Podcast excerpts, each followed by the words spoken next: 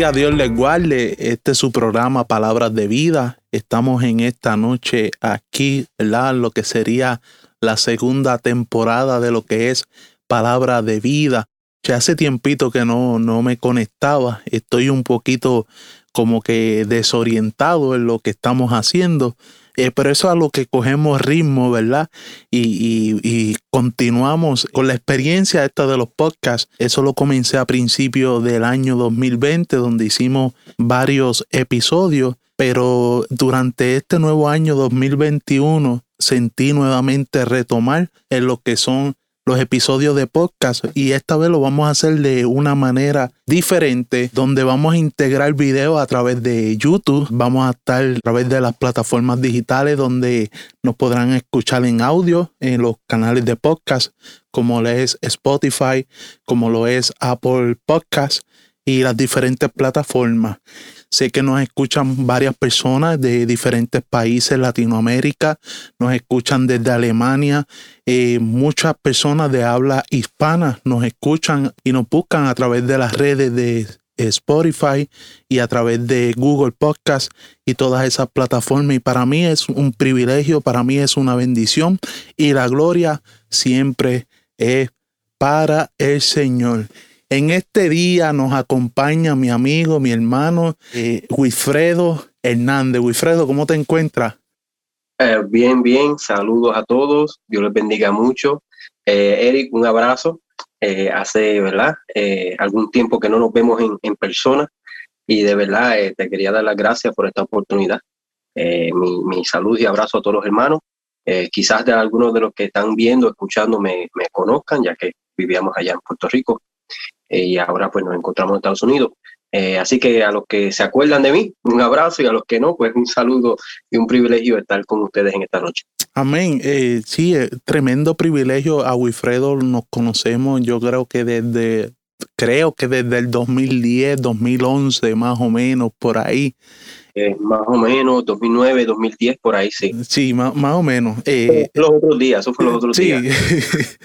todavía no había ni siquiera pandemia para ese tiempo.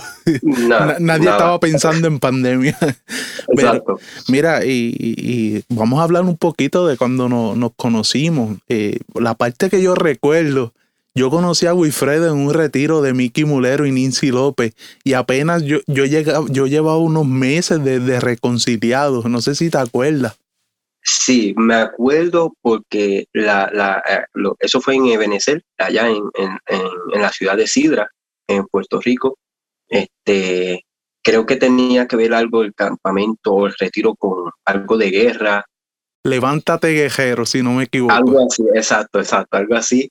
Y eh, recuerdo que creo que nos tocó eh, las literas una al lado de la otra, las camas literas esas que había, y ahí fue que, ¿verdad? Nos, nos pusimos a hablar y eso. Amén, nos conocimos. Creo que estabas apenas también eh, casi a punto de celebrar el primer aniversario, ¿verdad? Como, como evangelista en ese momento. Wow, sí, mira, ¿verdad? Yo creo que, eh, a ver, a, meses, meses quizás. Llevaba, ¿verdad? Poco tiempo en, en, aquel entonces en ese ministerio y estaba a unos meses de poder celebrar el primer aniversario del ministerio, exacto. Wow. Amén, sí, me, acuerdo que, me hablabas de, ¿verdad? Que, que, predicabas, este, que eras evangelista, que me imagino que todavía lo, lo sigues, eh, lo que es el evangelismo. Eh, eh, no, ahora mismo nos encontramos, sí estamos predicando, pero nos encontramos ahora en el concilio MI, acá en, Florida, y pues hay un, procedimiento, ¿verdad?, para cuestión de las credenciales y todas estas cosas, pero Así continuamos predicando, en la iglesia predicamos, en la iglesia de Esperanza Viva, que es donde nos congregamos. Y eh, eh, también, ¿verdad? A través de las redes sociales, eh, también estamos predicando, estamos llevando el mensaje. Háblame un poquito de, de, de, de ti, Wilfredo, de un poquito, ¿verdad? Este, según el Espíritu te dirija. Este, para, que los que no te, para los que te conocen se acuerden de ti, como dijiste al principio, y los que no te conocen puedan conocer un poco del ministerio. Amén, amén. Bueno, eh, pues, ¿verdad? Dijo hermano, eh, soy hermano Wilfredo, eh, la mayoría de la gente me dicen Will, este, somos de Puerto Rico, y pues desde, desde niño, ¿verdad? Mi, mi, mi mamá especialmente nos crió en el Evangelio, a mí y a mi hermana. Y eh, desde muy temprana edad Dios, ¿verdad? Comenzó a hablar a nuestras vidas eh, acerca de, propósitos y de, y de predicación y de ministerio y todas estas cosas. Y, ¿verdad? Uno en su ignorancia, en, en las malas decisiones, en quizás en la inmadurez, pues uno iba a la iglesia, pero eh, eh, no había uno tenido ese, ese, encuentro, esa experiencia todavía con el Señor. Y ya a los, de los diez y pico de años tuve ese encuentro y desde ese entonces pues despertó una pasión, ¿verdad? Por, por el Evangelio, por la palabra de Dios, por las almas, por, el ministerio evangelístico. Eh, no fue hasta unos dos o tres años luego que, que mis padres y yo nos, nos mudamos a Puerto Rico y allá entonces comencé a lo que es la predicación y todo esto. Y, eh, pero también a la misma vez comenzó el proceso de aprendizaje, porque uno, una, una pasión que no ha sido procesada es una pasión que puede ser peligrosa y, puede ser dañina. Y pues gracias al Señor por el pastor Roberto Colón, que fue, eh, fue mi pastor en Puerto Rico y lo considero todavía mi pastor en la iglesia de Consolación Redentor, allá en Ponce y pues él tuvo la paciencia y, la gracia de Dios de, eh, de, de, moldearme, de trabajarme, de aconsejarme, de jalarme las orejas cuando tenía que jalarme las orejas. Este, Eri lo conoce. Y todavía lo hace. No, todavía lo hace, todavía. Sí, a, veces hablamos y, de vez en cuando pues me da su, su, ¿verdad? su consejo y su, su exhortación. Y ahí este, siempre recuerdo que él eh, él cuando, cuando él veía la pasión que yo tenía por las almas, habían dos cosas que él, él eh, me enfatizaba mucho. Y, y uno era eh, la palabra, uno era conocer la palabra, estudiar la palabra, eh, porque en, en, la, la euforia de querer quizás impactar o, o, obtener una reacción del público, imitaba muchos predicadores, imitaba, ¿verdad? inocentemente, ignorantemente, este, pero viendo el resultado que esos predicadores, grandes hombres de Dios, obtenían cuando predicaban en las campañas y en las cruzadas, pues yo decía, eso, eh, eso es lo que yo quiero. Pero ignorantemente, pues eh, imitaba, imitaba. Y, y él, él eh, reiteró eso mucho conmigo, peleó eso conmigo, hasta que yo pude encontrar mi propia identidad en, en, a través del estudio de la palabra del Señor. Y otro era, me enfatizaba mucho, era en las almas. Y este, a principio me acuerdo que yo, yo, que, yo quería predicar los, los domingos, ¿verdad? la iglesia está llena, ¿sabes? Está, están las visitas, están las almas, y, y, ¿verdad? Y pues, pues no, no, no, a principio no me dejaba. Él me ponía, eh, ponía unos altoparlantes, un micrófono frente a la carretera y, y, a predicarle ahí al monte, a, a, las almas que pasaban y cuando pasaba el carro, pues yo aceleraba un poco más lo que estaba diciendo, Cristo te ama, Cristo viene, y, pues de esa forma, pero eh, esas cosas pequeñas así fueron desarrollando en mí eh, eh, como predicador.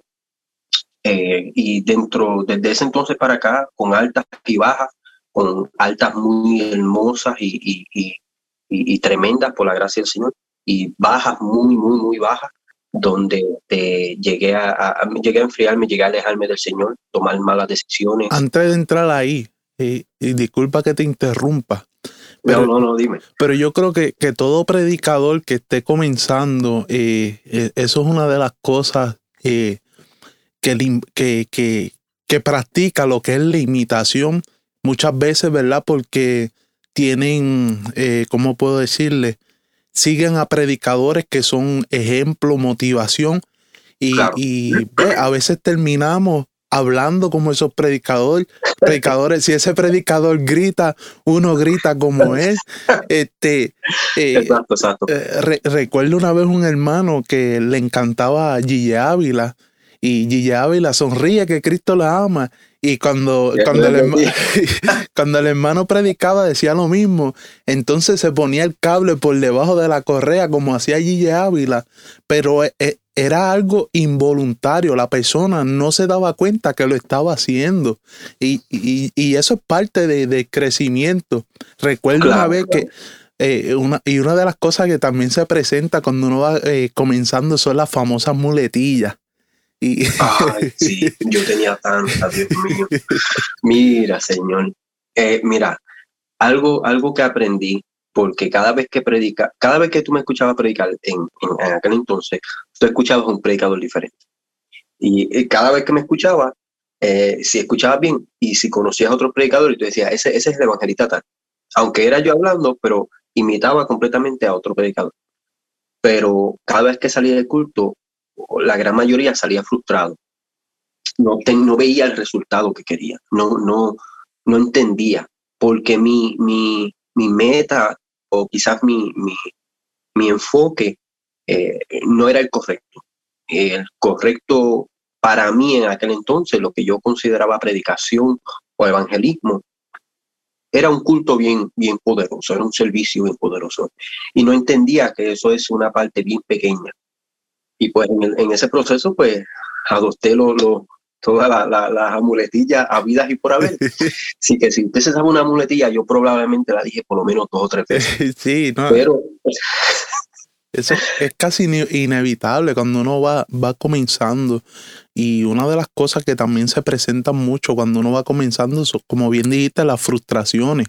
Eh, cuando uno va con una expectativa de llevar un mensaje y uno cuando lleva ese mensaje uno espera unos resultados. No sé si, si te ha pasado. Y, podemos hablar de eso, hablando ahí. Y, uno va como que esperando unos resultados y adicional le, añade uno el limitar el predicador de uno favorito y uno pega a hacer lo que hace aquel predicador, empieza como que a veces uno forzar un resultado y eso es lo que causa muchas veces la frustración a uno como predicador. Exacto, exacto, sí, mira, inclusive uno hasta en sus notas quizás, en momentos dados, cuando yo diga esto, el pueblo se va a revolcar, la, la, iglesia va a comenzar a adorar a Dios y el poder de Dios, y la cosa es que tú lo dices y lo vuelves a decir y lo repites dos o tres veces y nada pasa. Y ahí entonces entra lo que es la frustración, porque la verdad es que cada uno de esos predicadores tienen sus estilos, tienen su, su, manera de, ejecutar la palabra que Dios puso en su corazón, pero su forma original. Eh, hablando con un hermano hace algún tiempo, eh, yo, yo hablando con él le, mencionaba acerca de, de Ávila mismo, uno de los hombres más grandes eh, en el Evangelio en, Puerto Rico, conocido a nivel mundial, que respetábamos y admirábamos mucho. Yo recuerdo que él hizo lo de encuentro con la juventud en Ponce allá, tremendo, un hombre de Dios.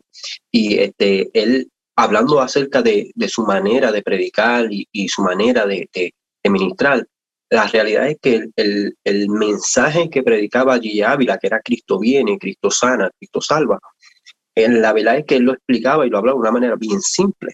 Era, era, era, no era una, no era una predicación teológicamente bien, bien, bien profunda.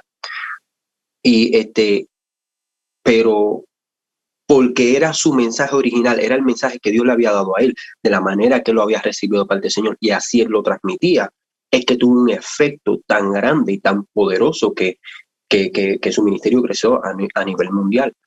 Y cuando nosotros encontramos esa identidad como predicadores, cuando nosotros encontramos esa identidad como hijos de Dios, y de la manera que nosotros somos y como nosotros somos, predicamos ese mensaje, entonces esa palabra quizás no parezca el mensaje del gran predicador que admiramos, pero es una palabra original, fresca, pura, y esa va a causar el efecto no que nosotros queremos, va a causar el impacto que Dios intencionó que iba a causar, que muchas veces no va a ser que, los moños vuelen y que las corbatas vuelen, quizás en ocasiones sí, quizás no, pero eso no es lo importante y lamentablemente tuve que aprender eso a la, a, la mala, a través de frustraciones, eh, eh, porque la realidad es que la palabra, la Biblia dice que la fe viene por el oír, el, oír la palabra, y, y, esa fe al venir, la intención de Dios en ese proceso, es que haya un cambio en la vida de la persona, una transformación, un crecimiento, una madurez,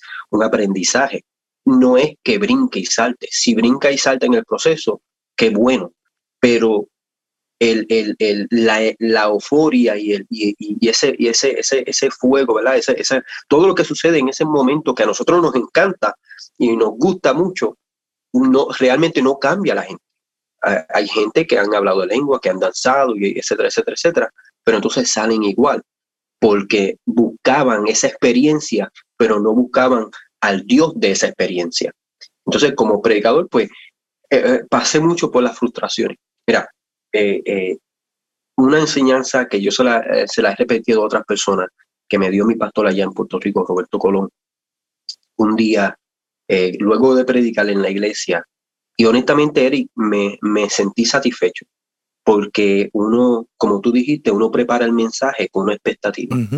Eh, pero aprendí a que no podemos preparar el mensaje con una expectativa, porque aun cuando tú tienes las cosas claras y, y buenas intenciones, tú nunca sabes cuál va a ser la reacción del pueblo. Claro. Así que tú tienes que preparar el mensaje como Dios nos lo da, como lo recibimos de acuerdo a nuestra capacidad y, llevarlo.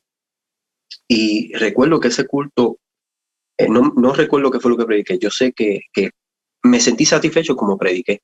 Y los hermanos fueron, algunos hermanos fueron de mí, me salvaron, tremendo mensaje, hermano Wilfredo. Yo, estamos llegando, estamos llegando. La cosa es que luego del servicio voy para, para la casa del pastor y, y, yo siempre le preguntaba al pastor, eh, ¿cómo tuvo el mensaje? ¿Sabes? Y, pero él estaba bien serio. Y tú conoces a mi pastor. Claro. Eh, él estaba bien serio y me dijo, siéntate ahí. Y yo dije, ay Dios mío, hice algo mal, dije algo mal. este, y me dice, sal de la burbuja. Y, pero, con esta, pero con un tono de voz más fuerte y, y, y, como que agitado. Con autoridad. Sí, y yo, yo, yo mira así, dice, sal de la burbuja. Y yo como que, no, no entiendo, joven. Y él, sal de la burbuja y se repetía repetía. Y yo le seguía diciendo, no entiendo, explícame. Y sale de la burbuja. Y, yo dije, este parece que lo estaba aguantando durante todo el mensaje y lo desbordó ahora. Y cuando al fin me empieza a explicar, él me, dice, ¿a qué edad Cristo comenzó su ministerio? Y de a los 30 años. Y me preguntó, antes de eso él era conocido, su fama había sido conocida. Y dice, no, no, no. Y dice, cuando él comenzó su ministerio, su fama se divulgó, la gente lo conoció su ministerio creció. Y dije, sí, sí. ¿Qué él hizo justamente antes de comenzar el ministerio? Y me quedé pensando, pensando, se bautizó. ¿Qué hizo antes de comenzar el ministerio? Y, yo ayunó 40 y él dijo, ahí rompió la burbuja. Y yo, y ahí yo como que desperté y me dijo, te tienes que meter con Dios. Tienes que buscar a Dios, tienes que buscar la presencia de Dios, porque cuando nosotros oramos, cuando nosotros buscamos la presencia del Señor, tenemos esa, esa cercanía con nuestro Padre, con el Señor. Y cuando vamos a predicar, el Señor está ahí con nosotros. Entonces, nosotros donde más sinceros somos, donde más honestos somos, es cuando estamos solos con el Señor. Mira, este, me contestaste una pregunta que te iba a hacer cómo uno se ah. prepara, cómo uno se prepara, ¿verdad? Para, para predicar y ser efectivo. Porque si no me No, no, tranquilo. Eh, está bueno. Mira, este, cómo uno se prepara para ser efectivo. Y ya mencionaste eh, saliendo de la burbuja y mencionaste algo muy importante, eh, el ayuno y lo que es meterse con Dios. Ahora bien, quizás esta pregunta que te vaya a hacer es un poco difícil, quizás no, no, no lo sé. Pero es que a muchos predicadores eh, siempre te sueltan eso. Tienes que meterte con Dios, tienes que buscarlo en oración y en ayuno. Pero entonces, ¿cómo se hace eso? Mm. Porque muchas personas cuando eh, intentan buscarle al Señor, intentan buscarle su presencia, muchas veces no no, ¿cómo, cómo puedo decir? No ven resultado al momento. Eh, ¿Tiene una contestación eso? Eh, claro, claro, tiene una contestación. Eh, ok, primero, para nosotros poder resolver o no resolver, para nosotros aclarar quizás la razón de por qué a veces la gente no ve resultados, uno tiene que ir para atrás primero. La verdad es que el, el, el concepto que se ha creado, la cultura que se ha creado en las iglesias evangélicas, eh, protestantes, pentecostales, eh, el, concepto que se ha creado de buscar a Dios, de meterse con Dios, es que tú, que tú ores tres veces al día, que ayune por lo menos una vez al mes eh, y, que, y que leas la Biblia. y que no faltes a los cultos. Pero entonces, la verdad es que cuando nosotros miramos atrás, en su gran mayoría de las veces, eh, eso no se ha explicado. Eso, eso no se ha llevado. Quizás hay iglesias que sí, hay pastores, ¿verdad? Y, ministros que sí. Claro. Pero eh, cuando nosotros invitamos a predicadores, eh, no los invitamos a dar estudios, los invitamos a dar predicaciones. Entonces los estudios se dan en las iglesias o se supone que se den en las iglesias y en las congregaciones. Entonces muchas veces esos predicadores cuando vienen dan un mensaje relámpago, pero no te dan la etimología de lo que están hablando, no te, no te hablan la raíz o, el por qué o cómo funciona cada cosa. Sí hay ministros muy responsables en la, en la ejecución de su mensaje y de su predicación. Y, la verdad es que cuando nosotros predicamos, tiene también que haber una enseñanza. Ah, es, predicación, porque si te invitaron a predicar, no es a una conferencia, es a predicar, pero dentro de la predicación hay una enseñanza. Así que cuando, entonces, cuando entendemos eso, entonces podemos eh, entender que, que tenemos un mal concepto eh, eh, muchas veces de lo que es buscar a Dios o meterse con Dios. Primeramente, mencionaste algo que es que no ven resultados, ¿verdad? Y ahí entonces viene la frustración. Cuando, cuando, y un ejemplo muy básico, cuando nosotros comenzamos en el, en el, en, en, el gym, en el, eh, hacer ejercicio, la verdad es que tú no ves resultados el primer día, tú no ves resultados ni tan siquiera la primera semana. Y, y, en algunos casos no ven resultados hasta varias semanas o hasta varios meses luego que el cuerpo está constantemente, constantemente haciendo ese ejercicio, eh, enfocando cada parte. Y de, y de acuerdo a cómo tú hagas ese ejercicio, es el músculo que se va a desarrollar. Porque no sé si tú has visto que a veces hay muchachos que alzan pesas aquí, dan para pecho y para brazos, pero nada en las piernas. Entonces, ¿verdad? Y, y pues e, eso es lo que se desarrolla. Tienen mucha musculatura acá, pero poca musculatura en las piernas, porque enfocaron su, su, su, su, esfuerzo y su energía en esta área. Cuando nosotros tomamos el mismo concepto y esforzamos nuestros esfuerzos, nuestra energía solamente en un aspecto de la oración o en un aspecto de la búsqueda de Dios, ese resultado eh, lo vamos a obtener de forma parcial, pero el resultado total que es el que muchas veces queremos, pero no tenemos, no lo vamos a recibir. Si yo busco la presencia del Señor, porque yo quiero que la próxima vez que yo cante, la unción de Dios baje, me va a tomar mucho tiempo encontrar a Dios. Si yo estudio la Biblia, porque yo quiero que cuando yo predique, yo quiero sonar como, como, como, este, como Robertito Lugo o como, o como estos ministros grandes del Señor, me voy a leer de Génesis Apocalipsis y no voy a encontrar lo que estoy buscando, no, ni tan siquiera voy a entender, porque el, énfasis, la, el propósito que tengo, eh, la, la, la referencia que tengo de lo que estoy haciendo, me está guiando hacia un propósito equivocado. La palabra, primeramente, no la estudiamos para saber predicar. La palabra se supone que nosotros diariamente la estudiemos para saber cómo vivir, cómo, cómo tomar decisiones, cómo conllevar nuestra vida, para nosotros aprender de nuestro Señor, nuestro Creador y, nuestro Salvador. Y en, y, en, y, en, en, adición, pues, aprender cómo vivir. En cuanto a la oración, la oración, yo no oro para, para, para como, como, como si fuera un vaso debajo de la pluma para que se llene. Sí nos llenamos, pero el propósito es que nosotros nos acerquemos a Dios. Ya Él hizo su parte y vino a nosotros. Ahora dice la Biblia que él, eh, eh, eh, que él, cuando nosotros nos acercamos a Dios, Él se acerca a nosotros. Ahora nos corresponde a nosotros acercarnos a Él. El propósito de la oración es conocer a Dios, es acercarnos a Él. No es para que cuando yo termine de orar, yo vea fuego, yo vea ángeles, o yo vea demonios, hay gente que quiere ver demonios, o, yo, o, yo predique con unción, yo predique con poder. No, porque entonces estoy orando por el propósito, la razón equivocada. Claro. Hay, hay, hay, un, hay un dicho, ¿verdad? Que, que en, en, parte estoy de acuerdo. Y es que la oración cambia las cosas. Sí. Pero antes de cambiar las cosas, nos cambia a nosotros. O se supone que nos cambia a nosotros. Porque si yo oro para que Dios me bendiga o para, que, para, para obtener un beneficio. Y quizás mis intenciones no son malas, quizás lo que yo estoy buscando es bueno. Quizás lo que yo quiero es, es, entrar en un ministerio, quizás yo estoy orando para que cuando yo predique la gente se impacte. Eso es bueno orar por eso. Pero entonces, ¿dónde dejo mi relación con Dios? ¿Dónde dejo mi, mi, mi pasión por su presencia? Independientemente me toque predicar o no. La, Biblia dice que, que, pedís y no recibís porque pedís mal. Y, ahí es que entra. Eh, y lo mismo aplica para el ayuno.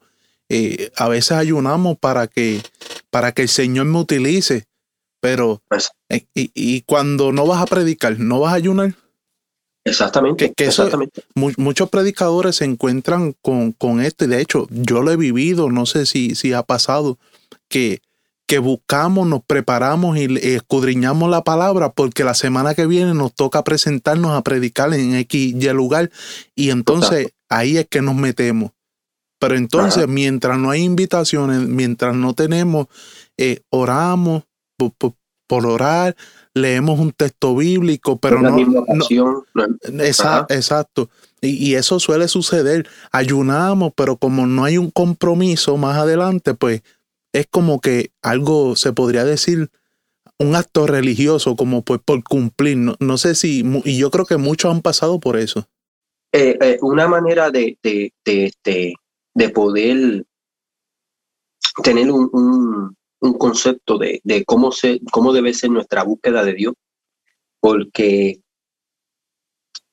cuando, cuando tú oras y hablas con el Señor, tú no hablas de la misma manera que yo hablo con el Señor.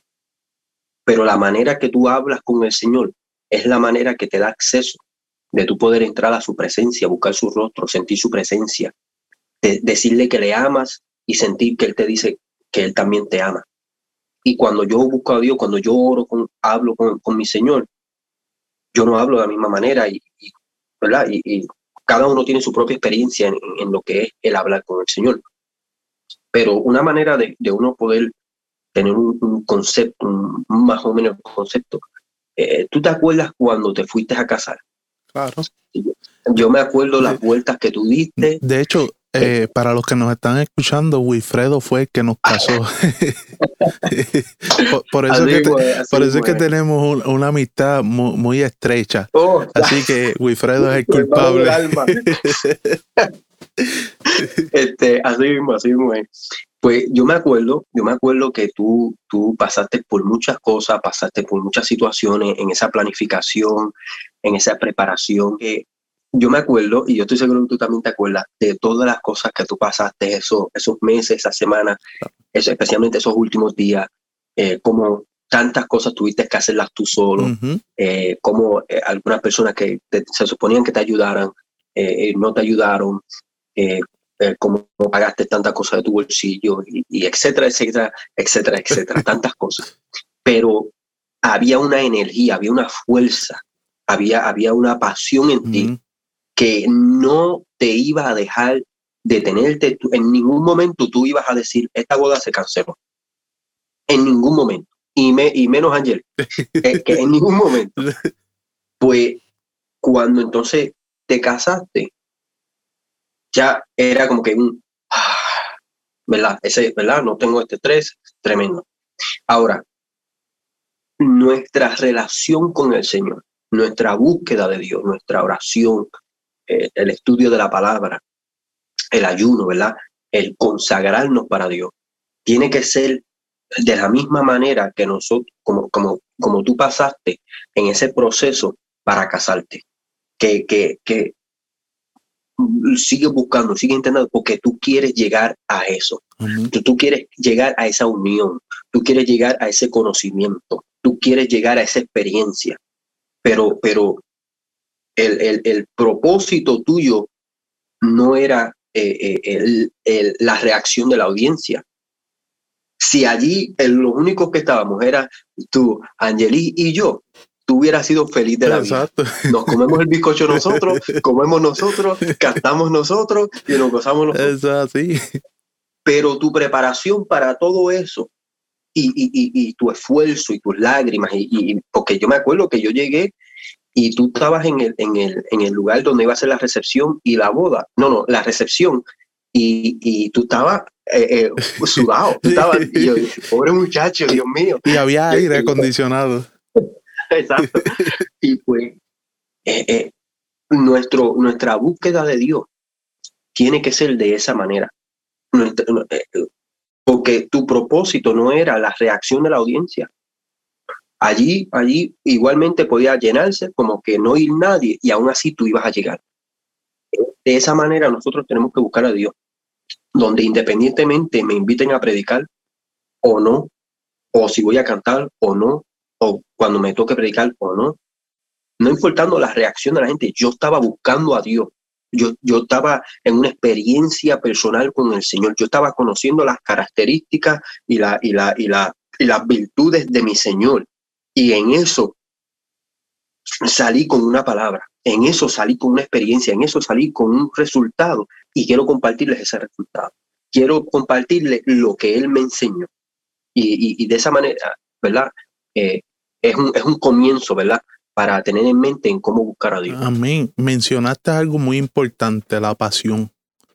Eh, que, como dice, la pasión es la que nos hace eh, dar la milla extra. Cuando algo nos apasiona, eh, por ejemplo, eh, tú tienes un trabajo, eh, yo por lo menos que hago gabinetes de cocina, me apasiona hacer gabinetes de cocina y hay veces que el cliente me pide una cosa y, yo la añado y para que se vea mejor, porque me apasiona y, y aunque quizás esa añadidura que yo estoy poniendo no, no la voy, no la voy a cobrar, ¿verdad?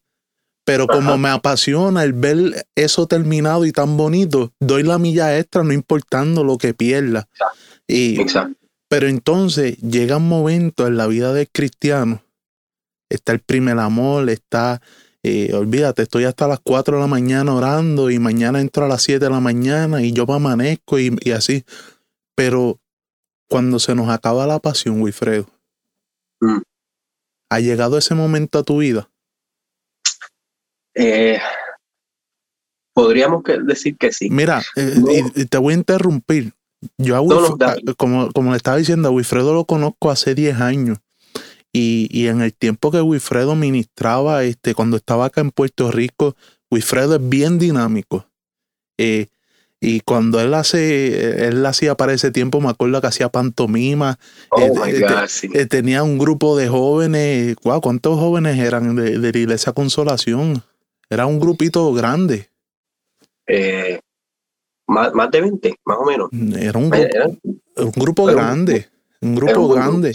y, yo veía cómo él se apasionaba por esos jóvenes, cómo, cómo él era dinámico, buscaba la manera de mantenerlos conectados, le hacía tacitas, este, camisitas de Superman que todavía tengo por ahí, y siempre buscaba la manera. ¿Por qué? Porque tenía la pasión por, por, la alma, como su pastor le enseñó. Tenía, tenía, tenía, no tiene, ¿verdad? Eh, eh, la pasión, pero estoy hablando en ese momento preciso, eh, la, porque la pasión se, se, tú no tienes ni que, ni que decir que tienes pasión, porque eso se nota, las personas la ven. Pero, como estabas diciendo, llega el momento que la pasión se acaba. yo creo que yo creo que más bien se duerme porque, porque eh, nosotros eh, pasamos por diferentes etapas, diferentes niveles de crecimiento, y, pero siempre hay algo que cargamos. Siempre, siempre hay, hay algo, por ejemplo, siempre hay un, hay, hay, muchos versos en la Biblia, pero siempre está este verso que cada vez que tú lo escuchas, como que da, toca un lugar especial en tu corazón. Y pues eh, a veces pasa mucho tiempo, no lo escuchas y de momento lo escuchas en el momento preciso que lo necesita y como que hay un despertar. Y como lo dije ahorita, una pasión, ¿verdad? Procesada puede ser una, una pasión peligrosa. Eh, hay, hay momentos donde nosotros, cuando una, una persona apasionada quiere cubrir tantas bases, quiere hacer tanto, tiene eh, eh, eh, tanto que quiere dar y quizás tenga para darlo, como vuelvo y repito, esa, esa pasión tiene que ser moldeada.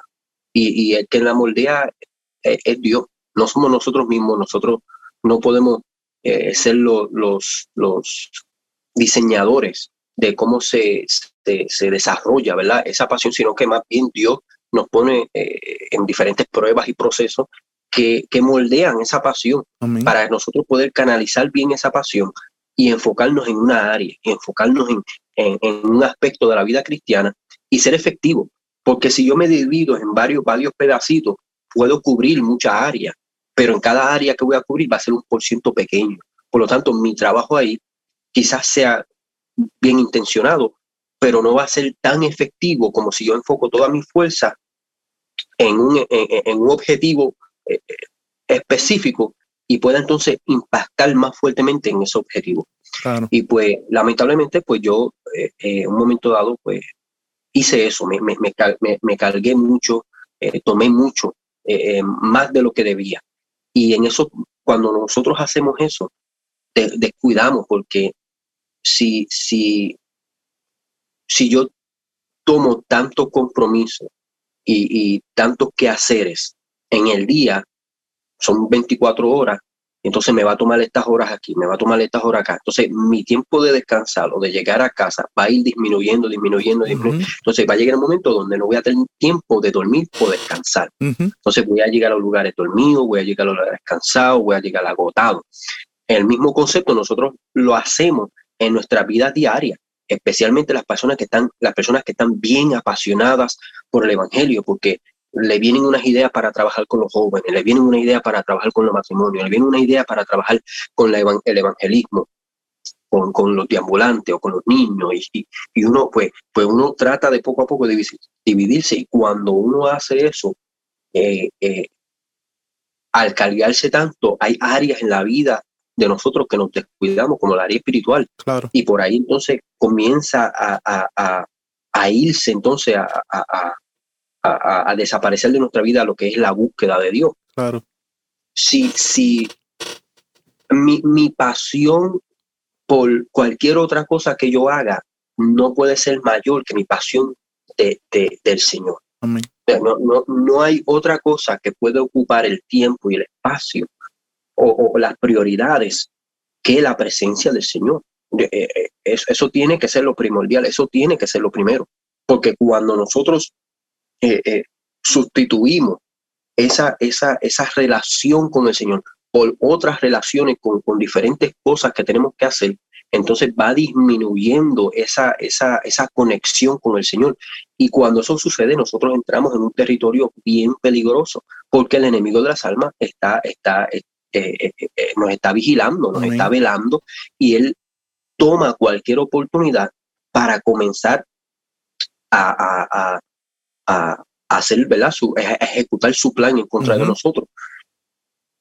Cuando nosotros hacemos eso, muchas veces viene la, la, la, la, auto, la satisfacción, la, la, el, estar satisfecho con lo que estoy haciendo, sentirme que estoy haciendo suficiente, sentirme que por, por, las capacidades que tengo es suficiente para yo, para, para yo mantenerme. Y, y eso es un engaño del enemigo. Por, ejemplo, eh, eh, ¿verdad? Conocemos a David. David, en un momento dado donde tenía que estar enfocado en la guerra, estaba enfocado en otras cosas. Entonces, eh, por consecuencia, él cometió una decisión, cometió unos errores, tomó unas decisiones erróneas y obtuvo el resultado y obtuvo la consecuencia. Cuando nosotros comenzamos poco a poco a, sustituir esa búsqueda de Dios y esa relación con el Señor, esa oración, el enemigo comienza su plan. No es de la noche a la mañana. Yo no creo en que, en que personas que, que, ¿verdad? Que, que se hayan apartado de Dios se apartaron de la noche a la mañana hubo, hubo, hubo un comienzo, hubo, algo que comenzó eso y empezó a desarrollar un, plan diabólico en contra de esa persona para que esa persona se apartara o se alejara del Señor. Y, en esos momentos dados, cuando nosotros comenzamos a disminuir eso en nuestra oración, ahí es que comienza a, la pasión a dormirse, a adormecerse, porque eso es como un fuego, es como una llama.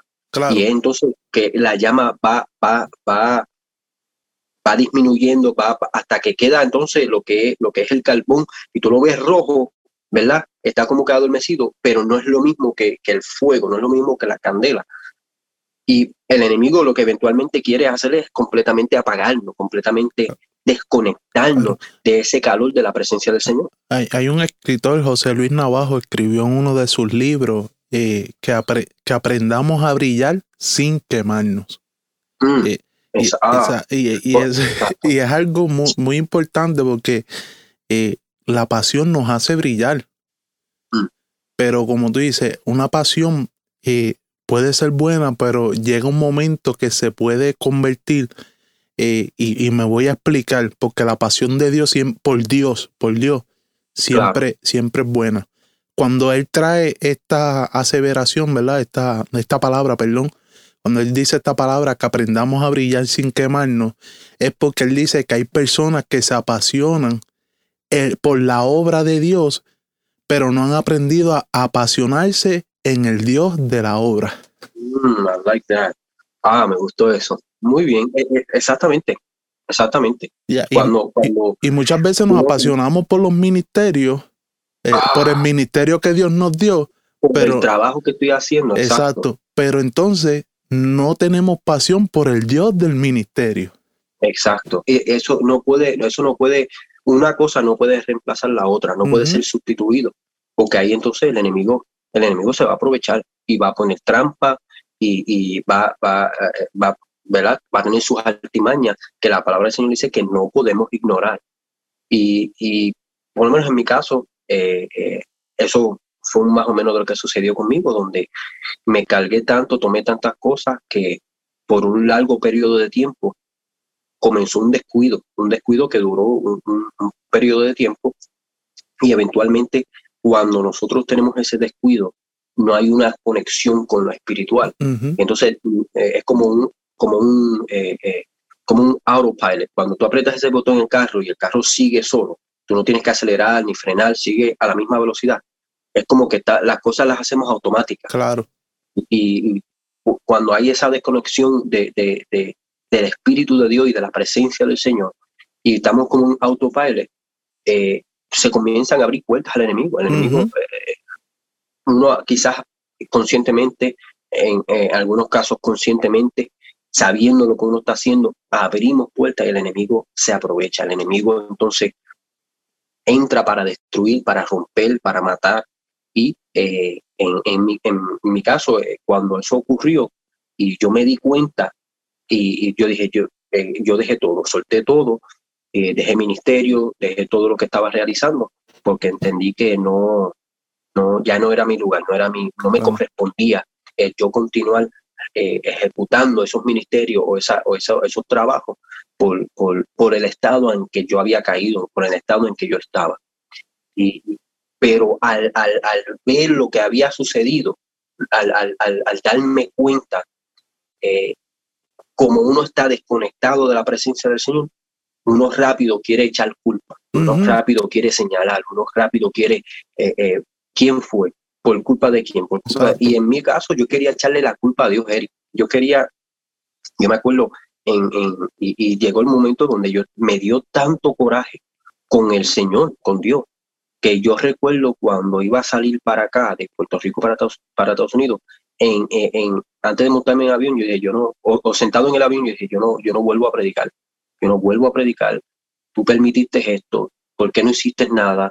etcétera, etcétera, etcétera y después anunciaron una tormenta eléctrica. Yo dije, aquí este, este avión va, a caer y yo voy a hacer como Jonás, me va a tragar un pez y me va a virar para Puerto Rico. y, pero, ¿verdad? Eh, eh, en ese proceso Dios mostró su misericordia, mostró su gracia y yo, bueno, tú te acuerdas, yo, yo me, desconecté por un tiempo de, muchas personas, inclusive de ti mismo.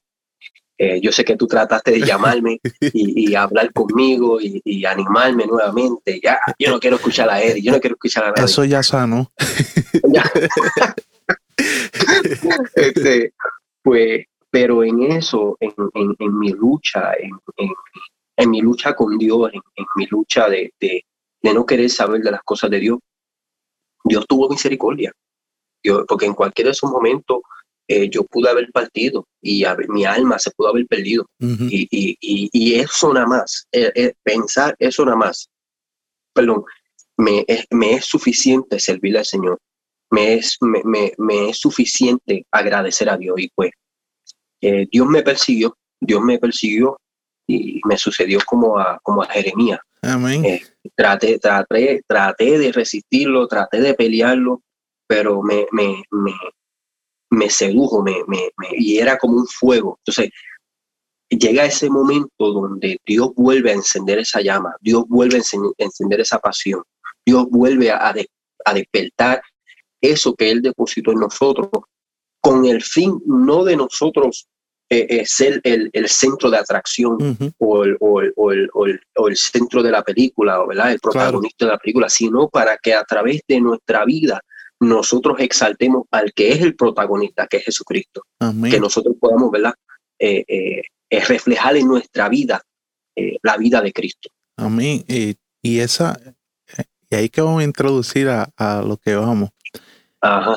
Esas son las huellas que ha dejado Jesús en nosotros.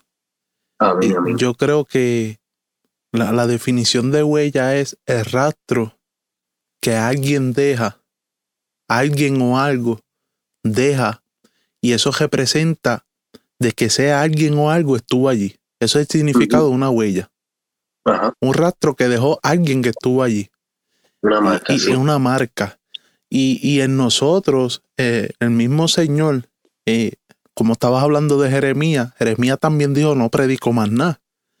y, y, cuando Jeremías dijo eso era porque él decía, yo estoy hablando en tu nombre, y entonces lo que la gente hace me abofetean, la gente me aborrecen por causa de que estoy hablando tu palabra. Pues mira, no voy a predicar más nada. Porque lo que... En caso mío fue diferente. exacto. Eh, no era como el profeta, pero, ajá, exacto. pero que, que, llegó el momento de la frustración. Eh, volvemos a caer en el tema de la frustración. Pero entonces eh, él declara, me sedujiste era un fuego que había dentro de mí, en, otras palabras, que si yo me callaba iba, a reventar. Y, lo mismo, ¿por qué? Porque había una marca desde, desde el llamado de, Jeremías, que, el Señor le dijo que, que lo escogió, eh, eh, que, lo llamó, que a Jeremías que el Señor le dice que no digas que soy un niño, ¿verdad? A Jeremías. Sí, siempre, siempre los confundo de Jeremías e Isaías porque terminan en IA. Ah. Pero, me, me entiende, ya hubo una marca de, del Señor en, en este profeta. Y, y, y, por más que tratemos de huir del propósito, por más, siempre traigo el ejemplo de, de, de Jonás. El Señor manda a Jonás, y que también lo mencionaste, lo manda a Nínive a predicar. Y Jonás dice, yo no voy para allá. ¿Para qué voy para allá? Número uno, esa gente eh, son malísimos. No, se llevan con el pueblo de Israel. Entonces, ellos sí se merecen que Dios los destruya por lo malo que son. Yo no voy para allá. Por... Israel y... Sí, y cogió, se montó en un barco y cogió para, para el otro lado.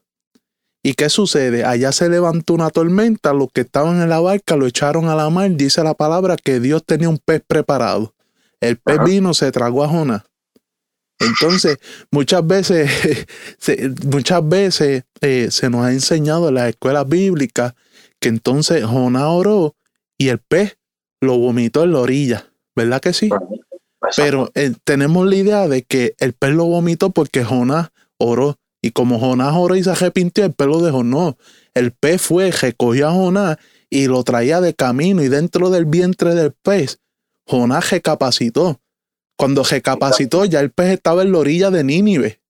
Exacto, ¿Entiendes? El, ya Dios sabía, ya Dios sabía que se iba a arrepentir. claro. Así que le pez, ve para allá. Exacto. No, no fue que Jonás oró y ahí el pez entonces, pues vamos para Nínive. para No, o sea, ya, ya el pez venía con Jonás para Nínive, lo traía de cabeza. Ahora sí, cuando llegó el pez a Nínive, si, si Jonás no oraba, el pez no lo sacaba pero ya estaba en Nínive, ¿me entiendes?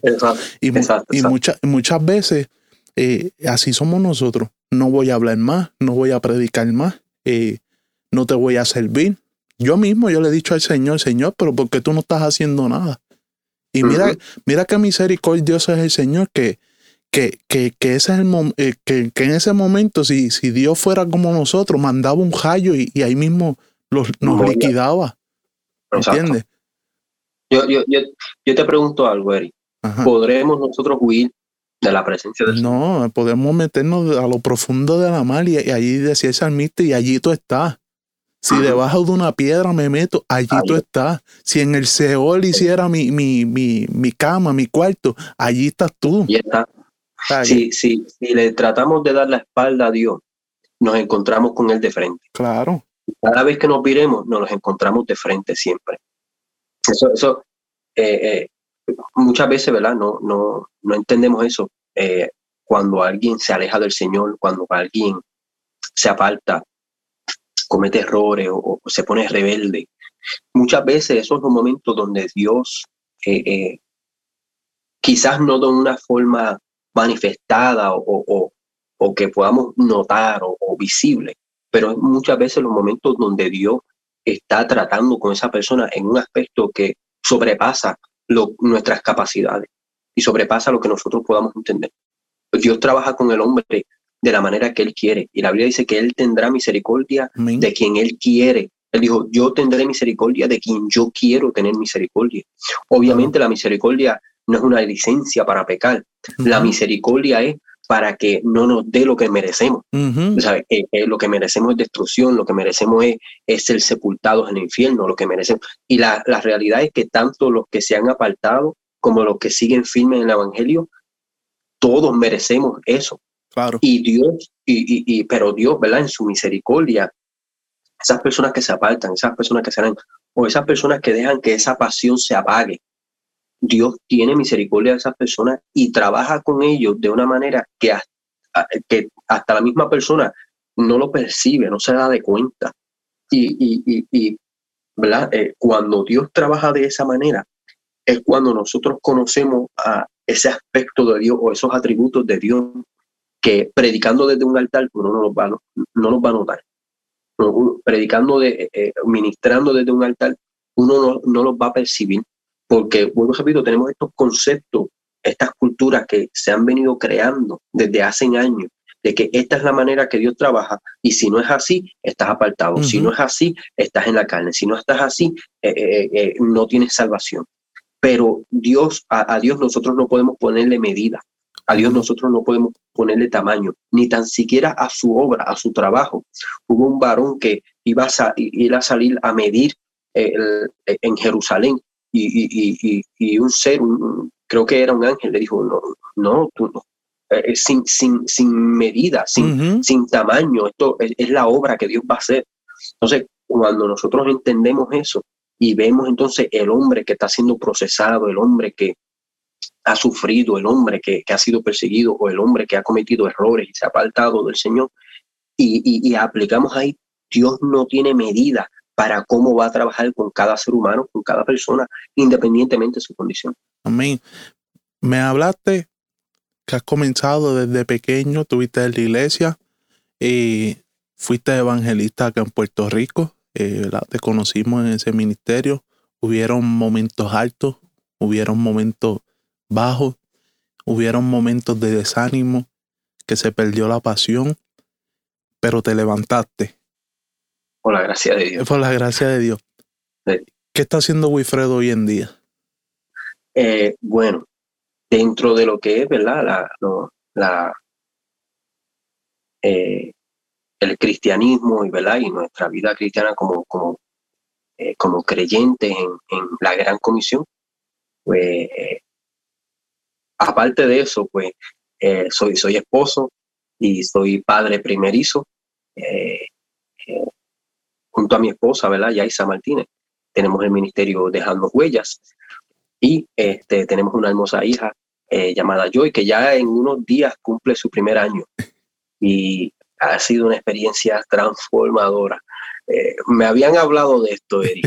me habían dado sus consejos, me habían hablado sus experiencias, pero jamás jamás eh, me, hubiera podido preparar para, para una experiencia eh, tan hermosa, pero también eh, tan, tan importante. Y dentro de lo que Wilfredo está haciendo hoy en día es eh, tratando, pidiéndole al Señor que me ayude a ser el mejor esposo que yo pueda ser eh, y el mejor padre que yo pueda ser, que, que me ayude a parecerme a Él. Esa es una de mis oraciones, Eric. Yo le digo al Señor, Señor, si yo me parezco más a ti, mi esposa me va a, me va a amar más.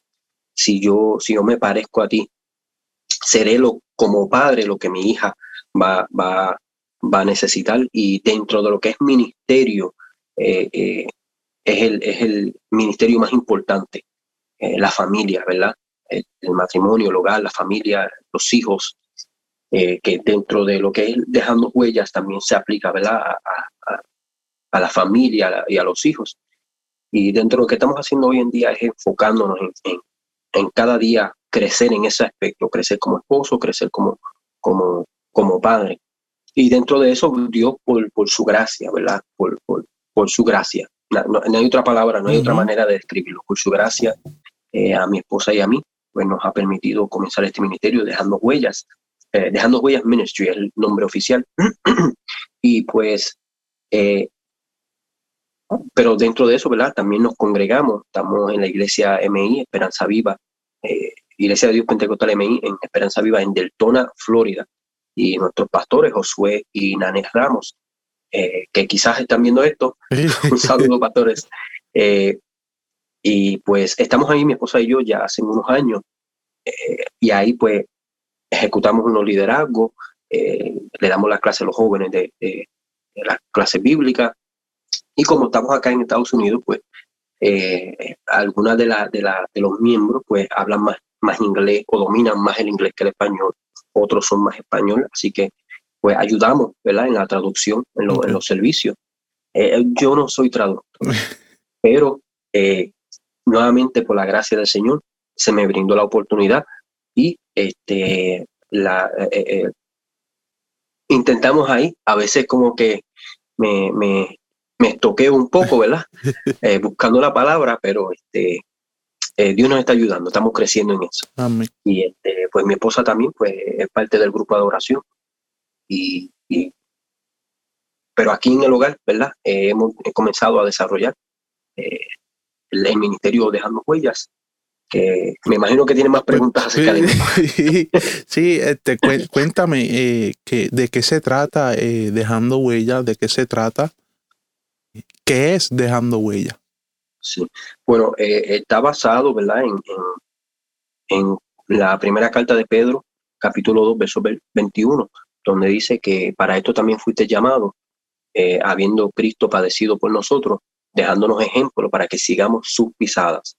Y pues, eh, bueno, los que me conocen bien, Eric me conoce bien, a mí siempre me ha gustado hacer muchas preguntas, a veces en las dinámicas que hacíamos con los jóvenes, hacíamos preguntas, diferentes cosas y pues siempre me ha gustado eso, siempre me han encantado las entrevistas y pues eh, sentarme a ver las entrevistas me, me, fascinaba siempre. ¿Vas a verla eh, ah. Tienes que verla. obligado, obligado. Este, pues, eh, inclusive mi pastor allá, Roberto, en Puerto Rico, él a veces llegaba al punto donde decía, nene, deja de estar haciéndome tantas preguntas, porque siempre pues me gustaba aprender, indagar y y hacer preguntas. Y pues, eh, estando acá con nuestros pastores, eh, Josué y Ramos, en compartir con ellos en su hogar, pues hablando todas estas cosas, eh, nuestros pastores tienen un testimonio poderoso, esencial de, todo, de cómo han llegado al ministerio, ¿verdad? Y cómo han llegado a donde están hoy en día. Y, eso usted puede escucharlo en, nuestra página de YouTube, en, Dejando Huellas Ministry, en, YouTube. Ahí están nuestros pastores que los entrevistamos. Mi esposa entrevistó a la pastora, yo entrevisté al pastor y ahí ellos cuentan ¿verdad? su testimonio y su experiencia. Y pues en, ese, en, ese, en esa conversación que tuvimos, nuestro pastor dice, pues mira, ¿por qué tú no haces las entrevistas? Así fue que comenzó todo. Y ahí como yo jamás, Eric, había, me había imaginado yo hacer una entrevista. Y ahí fue como que todo, como que, como que se unió, como que yo vi un flash de toda mi vida. y dije, ah, oh, entiendo. Eh, yo no estudié periodismo, yo no estudié nada de estas cosas. Eh, pero me gusta, me gusta aprender y me gusta, ¿verdad? Eh, eh, escuchar las historias y me gusta escuchar las experiencias de las personas. Y, mira, yo sé que esto no es de ahora, Porque yo recuerdo cuando estabas acá en Puerto Rico que apenas esto de, los live y transmitir estaba empezando con unas, unas camaritas que no se veían muy bien. Yo recuerdo eh, junto a Edwin Velázquez, ¿verdad? Un saludito a Edwin, que yo sé que va a ver este video. Eh, un amigo, ¿verdad? Mutuo que, que, que hemos aprendido a amar. Y, y yo recuerdo. Nos, conocimos para el mismo tiempo. Sí, sí. Y, tenemos muchas anécdotas eh, con, con, Edwin, de verdad que sí. pero recuerdo una vez a las 2 de la mañana ir a una mega tienda, no voy a decir el nombre, pero de, de las que tú consigues en todas las esquinas y en todo Estados Unidos y en todo Puerto Rico, que, son 24 horas, pues fuimos a esa tienda a las 2 de la mañana comprando telas verdes y lámparas, porque Wilfredo quería una pantalla verde detrás de él para hacer su, su programa. Y tuvo, tuvo dos o tres programas que grabó ahí, me acuerdo. O sea, que, que, él siempre ha tenido esa visión, ese, él siempre le ha gustado, como le estaba diciendo en un principio, ese, ese dinamismo. No, es periodista, pero siempre ha estado envuelto en, esa área.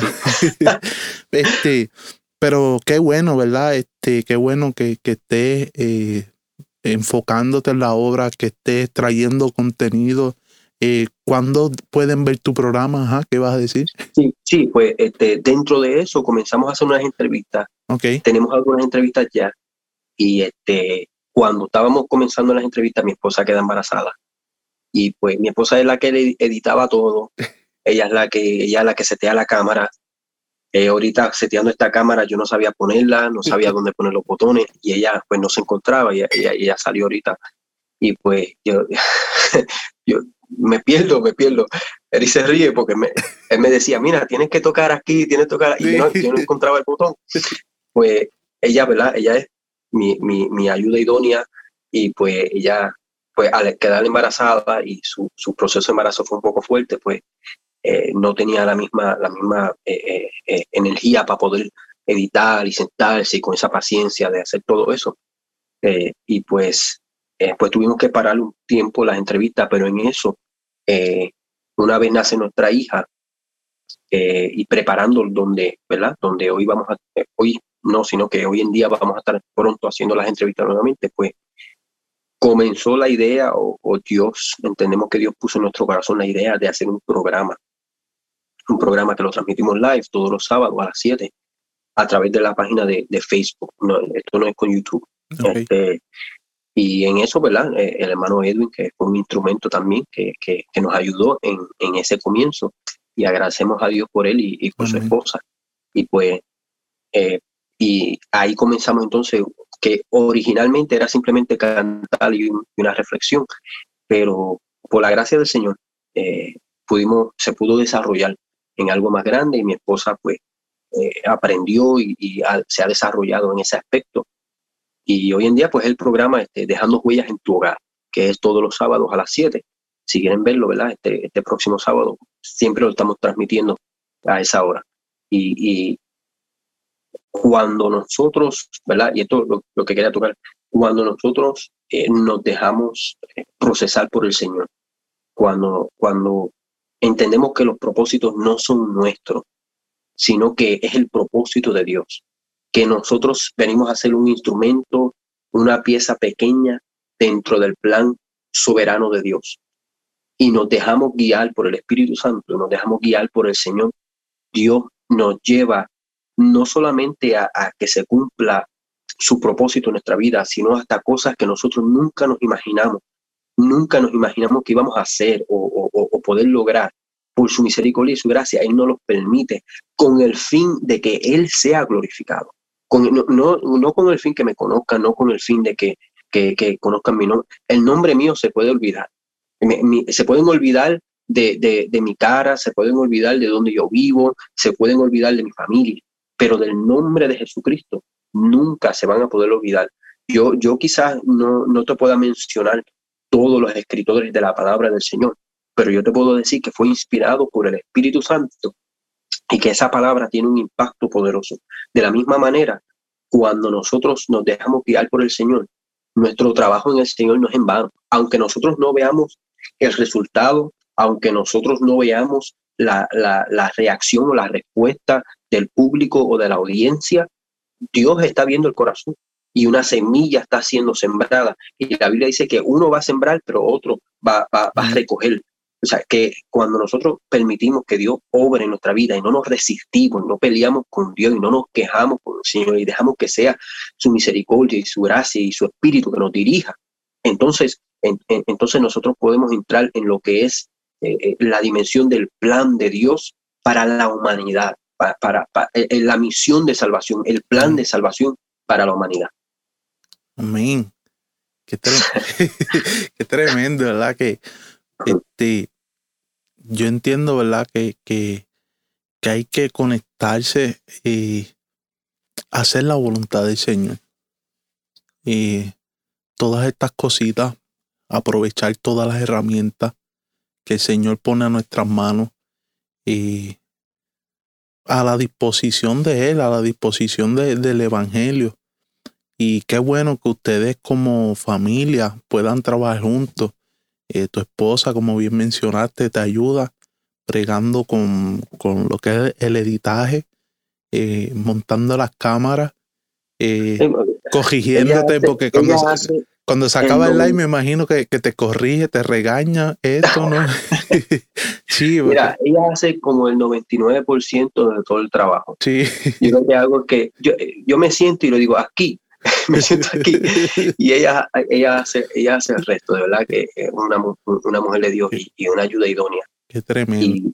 sí, y, pero eh, eh, fíjate, hablando con ella, hablando de esto mismo con ella, de, de, de los propósitos, porque muchas veces nosotros, eh, bueno, cuando jóvenes, ¿cuál es mi propósito? ¿Cuál es mi propósito? ¿Cuál es mi propósito? Y a veces, la mayoría de las veces relacionamos propósito a ministerio y pensamos que eso es propósito, ministerio. Ministerio de acuerdo a nuestro concepto. Pero eh, yo hablaba con ella y hablamos acerca de José, cuando José fue vendido por sus hermanos y de ahí entonces pasó a la casa de Potifar. La casa de Potifar, su, la esposa de Potifar lo acusó eh, eh, mintiendo, lo metieron en la cárcel. En la cárcel él, él, bendijo a dos hombres, el copero y el panadero, dándole la interpretación. Bueno, bendijo a uno, el otro ¿verdad? Eh, eh, pero se dejó usar, sirvió, estando en un lugar que no quería estar, pero sirvió y lo pusieron como jefe, pero aún aunque era jefe, no quería estar en ese lugar, porque estaba en la cárcel. No, quería ni, ni, ni, ni, le tocaba estar ahí, porque ni le correspondía, exacto. No, no se lo merecía. Pero 13, 14 años de, de, de injusticia, de rechazo, de, de, de, ataques, de, de, prejuicios, de, de dolor, de lágrimas, de soledad. 13, 14 años de esto, Dios, Dios lo colocó a ser el segundo en mando como gobernador de Egipto. Y hasta ahí muchas veces llega a nuestra mentalidad. Su propósito era ser gobernador. No, eh, eh, eh, no era su propósito. Mm. No, era ni tan siquiera su plan. Aunque él haya recibido las revelaciones en sueño, esas revelaciones que él recibió eran una parte tan pequeña del plan estratégico de Dios, no para con José, ni tan siquiera para, ni para, ni tan siquiera la familia de, José, sino que era para la generación que se había levantado de, Abraham. O sea, nosotros decimos, su propósito era gobernar. No, su propósito era porque venía la hambre para salvar a Egipto. Tampoco. Eso es, es, eso es muy pequeño ante Dios para ser llamado propósito de Dios. El propósito era para que la palabra profética que le había dado a Abraham hacía cientos de años atrás se cumpliera y Dios le había dicho a Abraham que en esa tierra la iba a poseer su descendencia, pero que primero iban a estar cautivos 400 años y que de ahí Dios los iba a sacar con poder, con mano fuerte, a través de un hombre llamado Moisés, y que entonces ellos iban a entrar a la tierra que fluye leche y miel. Y dentro de eso hay un puntito pequeño, ese puntito pequeño era José. Entonces, cuando nosotros aceptamos el proceso de Dios, aceptamos dentro de las pasiones que nosotros podamos tener de, buscar a Dios o, de predicar, pero nos dejamos que sea el proceso de Dios para que se cumpla su proceso y su Hijo sea glorificado, para que Él sea glorificado. Entonces, entendemos el por qué o podemos aceptar más fácilmente las adversidades, las situaciones que se presentan en la vida, que aunque no, cuando nos vean a nosotros, vean quizás eh, eh, dolor, aunque nos miren a nosotros, vean lágrimas, vean, vean sufrimiento, vean soledad, quizás, quizás no crean, ¿verdad?, en lo que están viendo, pero Dios sabe que por dentro hay un corazón humillado, hay un corazón sincero, hay un corazón que, que ama a Dios y que, que, está dispuesto a aceptar el propósito del Señor. Amén. En todo, en todo proceso hay propósito. Amén, amén. Eso es, en todo proceso hay un propósito. No le preguntemos a Dios por qué, sino para qué. ¿Para qué? Eso, esa es la palabra que el Señor me entregó un día. Así que todo aquel que nos esté escuchando, ¿verdad? A través de, de, de los podcasts, Palabras de Vida, eh, ha estado con nosotros mi amigo, hermano Wilfredo Hernández. Para todos aquellos que nos estén viendo en YouTube, eh, ¿verdad? Comparte este video para que sea de bendición a otros. Hay muchas personas que, que han estado pasando por situaciones, están en el proceso, están en el momento que han dicho no predico más nada, pero Wilfredo eh, es un ejemplo de que la misericordia de Dios todavía sigue extendida. Yo también podría decir lo mismo, puedo decir lo mismo, ¿verdad? Y yo creo que cada uno de, los oyentes tiene una experiencia con Dios. Es más, más de una, más de una experiencia. Eh, han pasado procesos, pero los procesos que pasamos no son de muerte, sino es para la gloria de Dios. Y, y como le está, en una ocasión, Wilfredo, y quiero compartir esto contigo, ahí llegó la familia. Ah, sí. llegó Joy, ¿verdad? Joy, la ah, alegría. Mira, en una ocasión, eh, cuando empezó, bueno, todavía no había empezado la pandemia, eh, en Puerto Rico antes de la pandemia empezaron los terremotos. sí, sí. Sí, eh, fue algo terrible. ¿verdad? Este, quizás los que nos estén escuchando en otros países quizás dicen, pero ¿por qué los puertorriqueños se están alarmando tanto? Es que en Puerto Rico no se sentían temblores de años. O sea, yo tengo, yo tengo 33 años y, y, y en 33 años si había sentido tres temblores, es mucho. O sea, que, que, cuando llegó el 2020, pues fue un trauma y, muchas personas saliendo de lo que fue el huracán María, que también fue algo devastador para la isla. Pero recuerdo que cuando estaba ese tiempo, por pues, los temblores, eh, apenas comenzando lo que era lo de la pandemia, recuerdo que abro el Facebook y está un predicador, Michael Santiago, y, y exactamente cuando entro en el live de él, él dice una palabra. ¿Qué estás haciendo con lo que yo puse en tus manos? Y, ahí, mismo se acabó el live. Por esa, ah. esa palabra, e, e, eso es de, yo creo que estuve una hora predicando y esa única palabra que yo logré escuchar de ese live fue suficiente. ¿Qué estás mm. haciendo con lo que yo he puesto en tus manos? Y yo dije, yo tengo una guitarra, tengo equipo de sonido, tengo cámara, eh, aquí tenemos un estudio. Aquí estamos haciendo el programa lo que es Palabras de Vida, ¿verdad? Y, así como cada uno de ustedes, Wilfredo, tiene cámara, tiene una esquinita, tiene una esposa que le apasiona bregar con cámara. ¿Qué estás haciendo con lo que Dios ha entregado? Y mira, ya se ha superado, ya, pues, ya tiene un programa dejando huella ministry. Eh, así que ustedes que me escuchan, eh, haga lo mismo. Tiene una cámara, una computadora, predique por, por Facebook, si usted lo que sabe es cocinar, pues cocine y llévale a aquel que no tiene que comer y así también se hace evangelio. Si usted mm. lo que sabe es cantar, usted cante para el Señor. Si usted lo que sabe es tocar un instrumento, póngalo todo a la disposición del Señor. En un cuerpo hay diferentes miembros, pero cada miembro tiene una función. Y aún el cuerpo tiene miembros que son los más feos los que, sí, perdonando la, la, expresión, pero hay, hay, partes de nuestro cuerpo que nos avergüenzan o no las mostramos, ¿verdad? Porque son cosas que no se muestran. Pero aún esas cosas que pensamos que son las más feas, que las que no se deben mostrar, son las más necesarias. Así en el cuerpo, en el cuerpo de Jesucristo, lo, lo que pensamos que es lo más insignificante es importante en el cuerpo. Así que si usted tiene un don, tiene un talento, póngalo en las manos del Señor. Si usted está desanimado, mire, levántese. Que la misericordia de Dios, si usted está vivo, quiere decir que todavía la misericordia de Dios está extendida. Wilfredo, muchas gracias por estar con nosotros. Gracias a ti, gracias Eh, a ti. Un privilegio. Hay, hay muchas cosas de qué hablar, pero si, si seguimos, pues, vamos a hacer un episodio de cuatro horas. Pero Ah, algo así. esperamos, ¿verdad? Más adelante eh, traer temas más específicos. Quería introducir, ¿verdad? Para que fueran conociendo a Wilfredo, eh, ya que tenemos bastante comunicación. eh, Sí. Más adelante vamos a tener episodios con temas específicos, ¿verdad? Eh, Wilfredo, el Señor lo, lo, lo ha preparado, ¿verdad? Y, y le gusta traer lo que son, como les dije, dinámicas, conferencias, todo estudios. A él le encanta eso, le apasiona. Así Amén, que por la gracia, por la vamos gracia. a traer temas, amén, vamos a traer temas específicos en un futuro si Dios así lo permite y vamos a Vamos a la desarrollarlo. Wilfredo, ¿cómo te consiguen?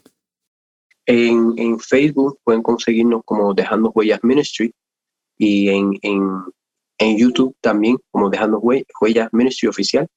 Pues pueden conseguirnos ahí a través, ahí están las- en, en el YouTube están las entrevistas y en el Facebook pues ahí siempre ponemos unos posts eh, y también está entonces el programa todos los sábados a las 7 de la noche, Dejando Huellas en tu hogar. Amén. Así que ya sin más que decir, le damos las gracias a cada uno de ustedes que nos están escuchando a través del podcast Palabras de Vida, esperando que estas palabras sean de bendición en el nombre de Jesús. Dios les bendiga, Dios les guarde y hasta la próxima. Este es tu programa Palabras de Vida con Eric Abrek Torres.